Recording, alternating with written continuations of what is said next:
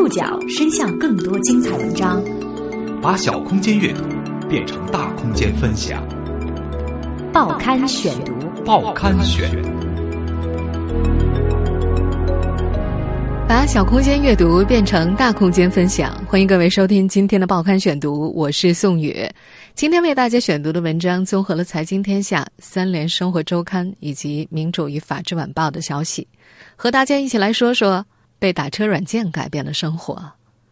这两天，Uber 进入南京了，你在朋友圈里一定看到了朋友们分享的优惠码，或者是关于他们的软广告。有记者体验了一下在南京的优步，我们来听听新闻的片段。记者体验优步打车，以南京丹凤街为起点，终点为朝天宫。根据优步的计费规则，每公里一点九元，每分钟零点三元，没有起步价。经过结算，四点七八公里的距离，两项费用合计十五元。而同样的公里数，最便宜的滴滴专车价格也需要二十八元。相比较而言，优步的价钱并不贵。和其他打车软件相比，优步更强调预约。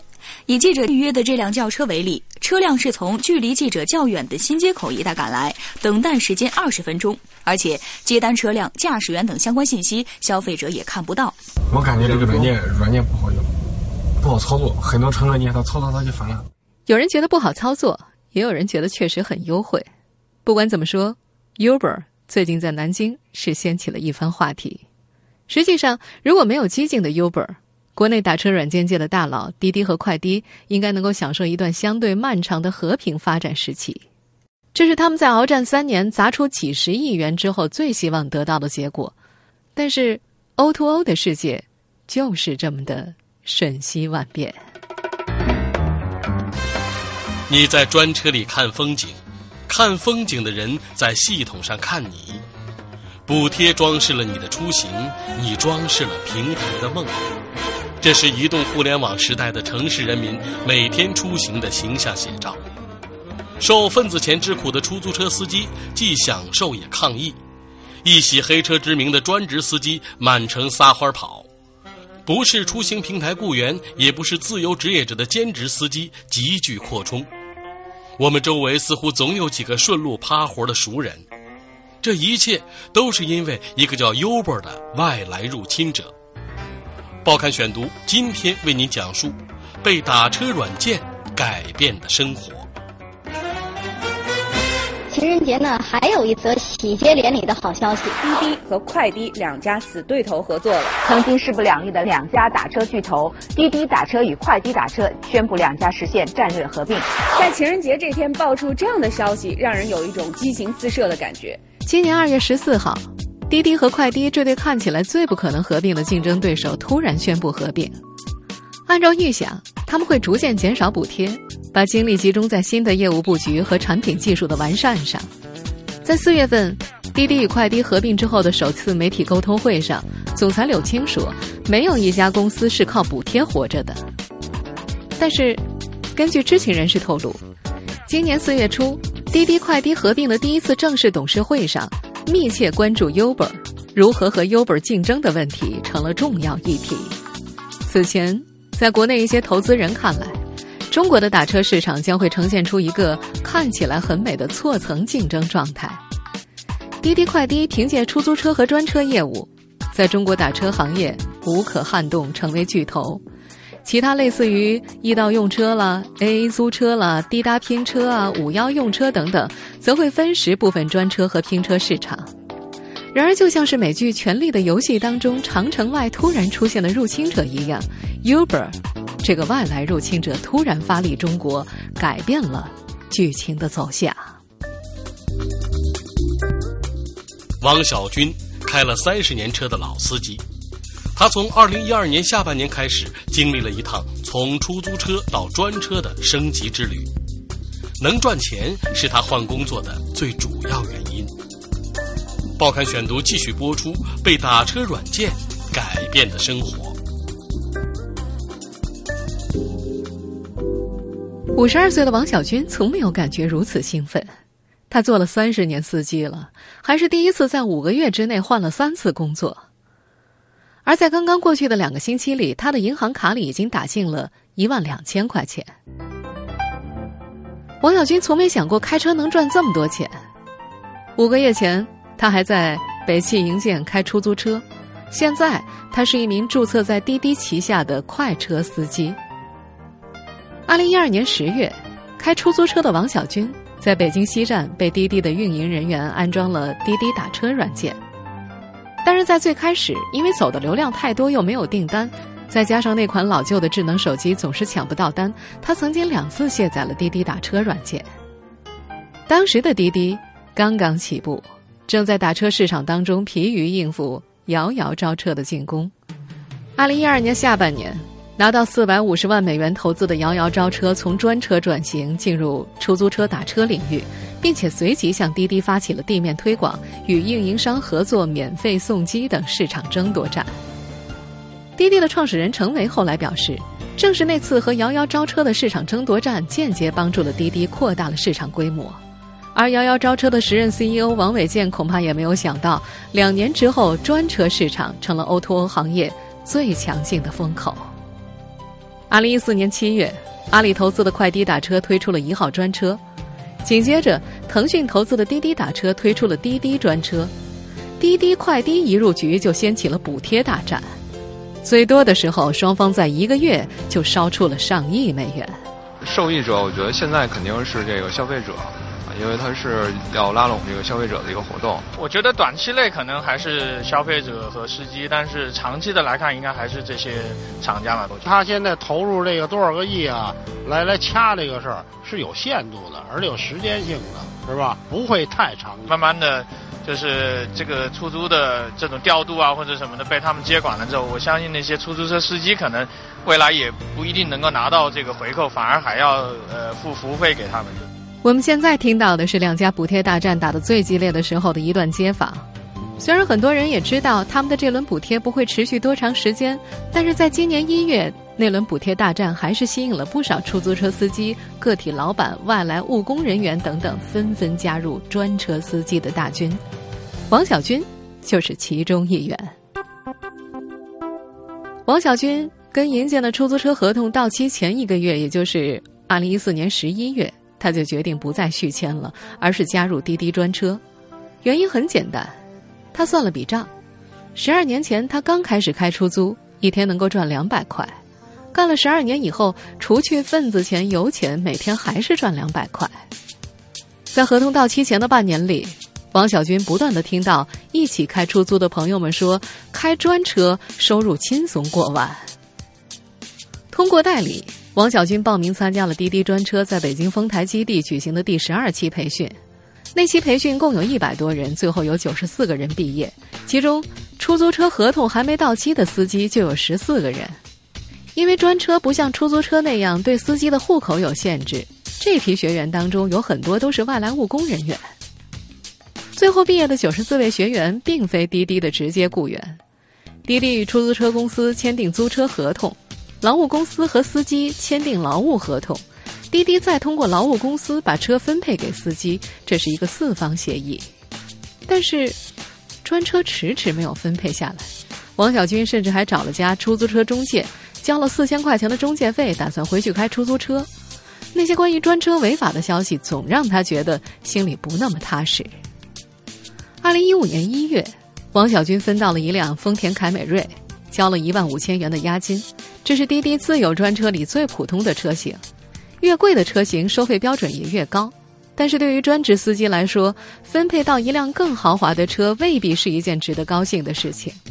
王小军认识的一名出租车司机，最终放弃了滴滴分配给他的专车，那是一辆别克 GL 八，实在太烧油了。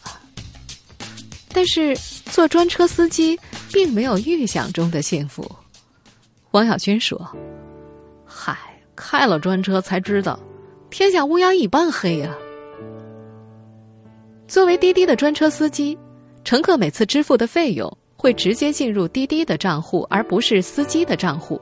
滴滴每个月会给司机结一次账，而且滴滴要求每位司机每天跑出七百五十元的单量，其中前一百八十元免费，剩余的每单要收取大约百分之二十二的佣金。司机每天还要交一百块的专车软件平台使用费。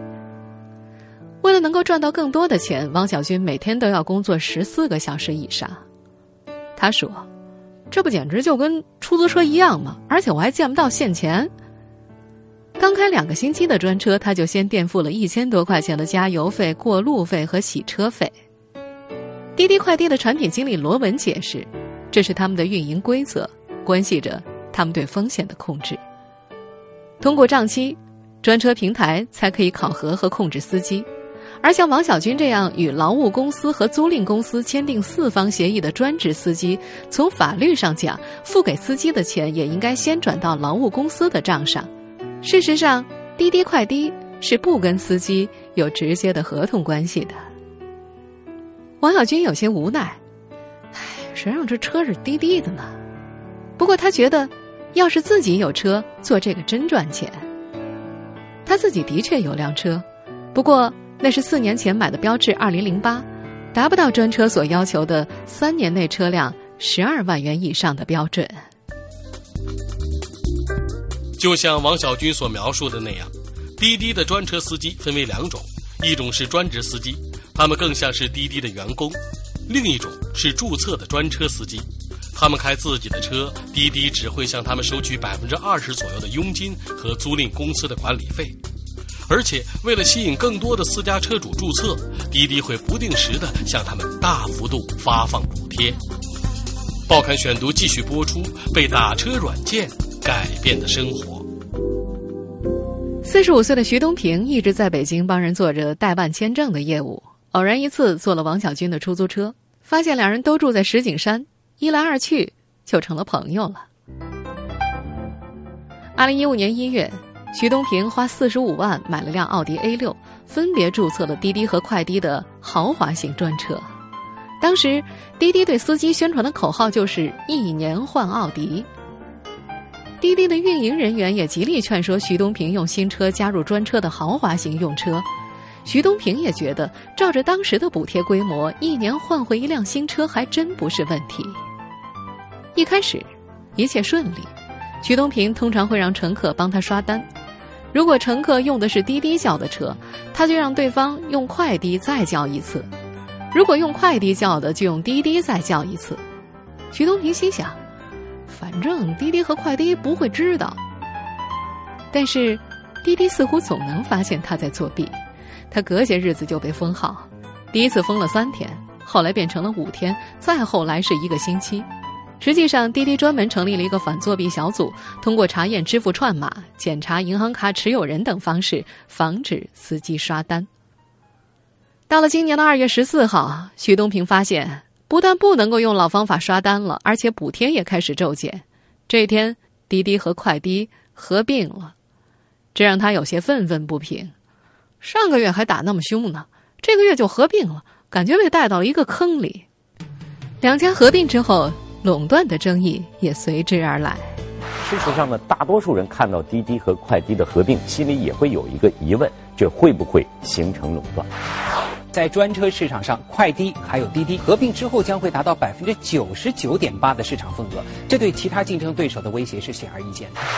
那时，国内最早做专车业务的平台商易到用车向商务部提起了诉讼，认为滴滴快滴的合并涉嫌垄断。但是，鉴于专车本身是否合法都还没有定论，这场起诉最终不了了之。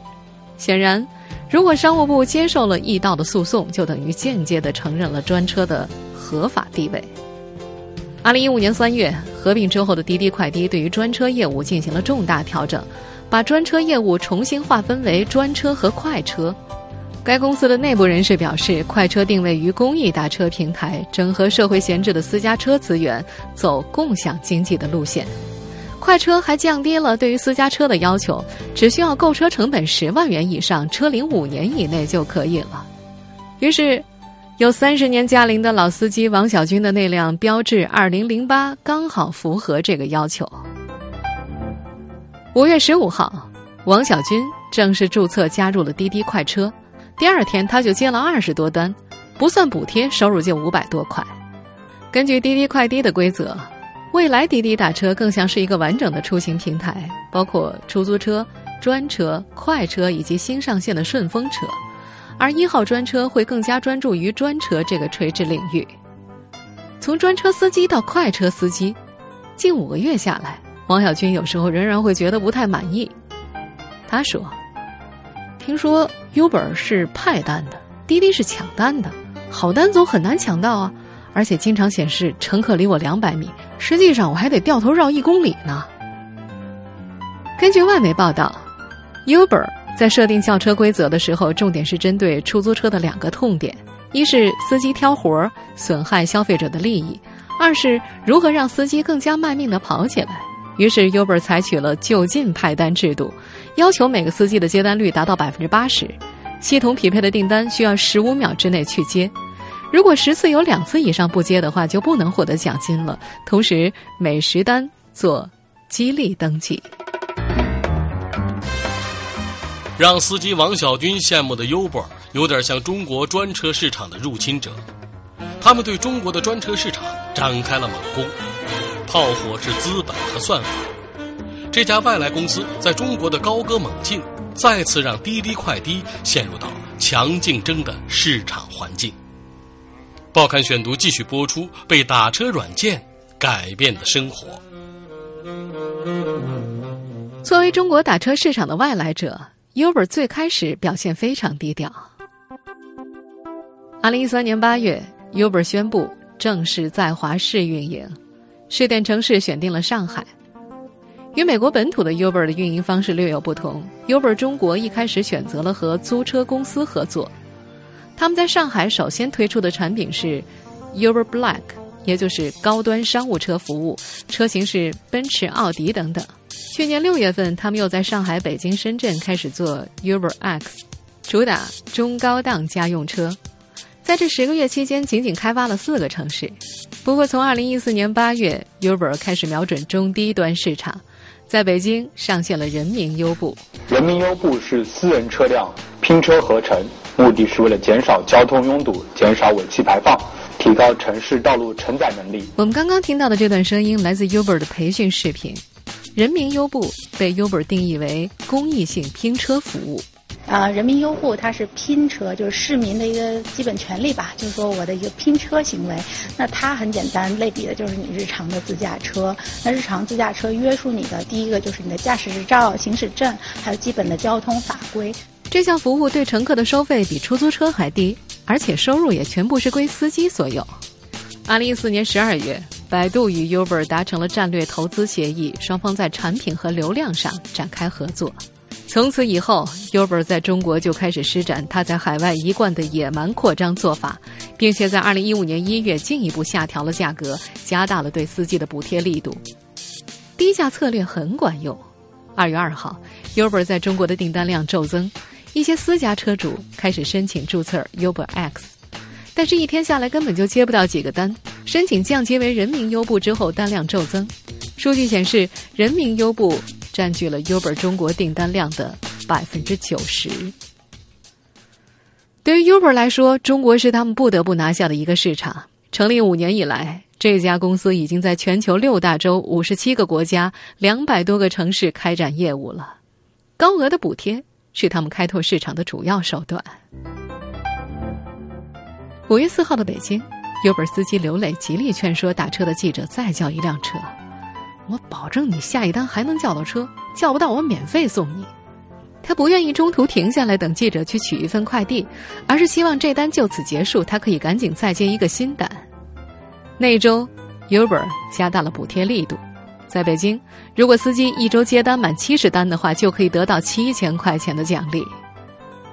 面对 Uber 大力补贴的诱惑，刘磊对公司宣称自己扭伤了大腿，请了一个星期的病假。但实际上，他每天早上七点就开着自己的桑塔纳，带上手机出门趴活儿。他算了一下，除去限行的一天，一天只要拉够十二单，就可以拿到七千块钱，这几乎是他一个月的工资了。早在二零一四年五月，通过在专车软件公司易到用车工作的同学刘磊就已经注册成了易到的专车司机。曾经有一段时间，他一共有三部手机，安装了 Uber、滴滴快滴、滴答。五幺等多款轿车软件的客户单，他一点也不避讳自己的目的，就是冲着钱来的。不请假的工作日，每天早上七点，他会从家中出发，捎上同小区的一个姑娘去上班。姑娘会用拼车软件帮他叫一单，他会再用自己的手机号叫一单 Uber。刘玲有些得意，反正啊，他们专车平台之间也看不到我是不是接了其他平台的单了，这样每天刷两单，养车加油的钱就出来了。不过，滴滴快滴和 Uber 之间的新一轮价格战，却让刘磊很少再用其他的专车平台了。他认识的不少专车司机都是这样，毕竟谁都不会拒绝补贴嘛。靠着补贴抢占的市场份额能持久吗？不仅这个问题受人关注，人们更想知道这些强势介入打车市场的互联网公司，在国内面临的政策难题能否解决？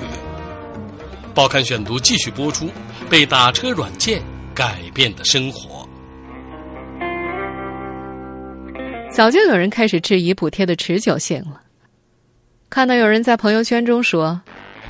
去一个比较远的地方，专车司机教导我：“你这趟比较远，下次你不要说目的地，这样可以和司机说好，路上停下来重新叫，分段几次，享受好几次补贴嘛。”我感慨这样也可以啊。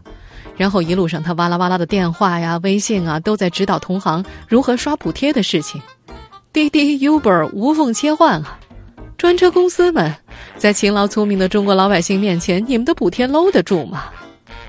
不管如何，补贴政策是相当奏效的。Uber 在北京推广的第一周就增加了三千辆专车。而就咱们南京而言，这两天打车软件的新一轮优惠大战又开始了。很多朋友在使用这些软件的时候，大多是冲着优惠去的。虽说。这些打车软件平台在国内市场攻城略地，发展的似乎风生水起。但是，一个不容忽视的重要问题就是，在国内他们赖以生存并大力发展的专车业务所面对的政策问题还没有解决。六月二十九号，北京市交通委表示，自从五月十三号打击非法运营劣损专项行动以来。北京的交通执法总队在北京范围之内查处各类非法运营黑车一千四百六十九辆，其中非法运营的专车有八百九十七辆，占总数的六成左右。在北京市交通部门的定义当中，目前有关专车平台接入驾驶员未经许可擅自开展客运服务的行为，均属于违法行为。这是专车所面临的又一项打击。实际上，二零一五年以来。已经有包括北上广在内的至少十八个城市交管部门，通过下文和公开声明的方式，措辞严厉地指出，以私家车为主的部分专车属于非法运营，要予以严查或大力打击。呃，车辆行驶证，那它是不是这个营运车辆？这是最关键。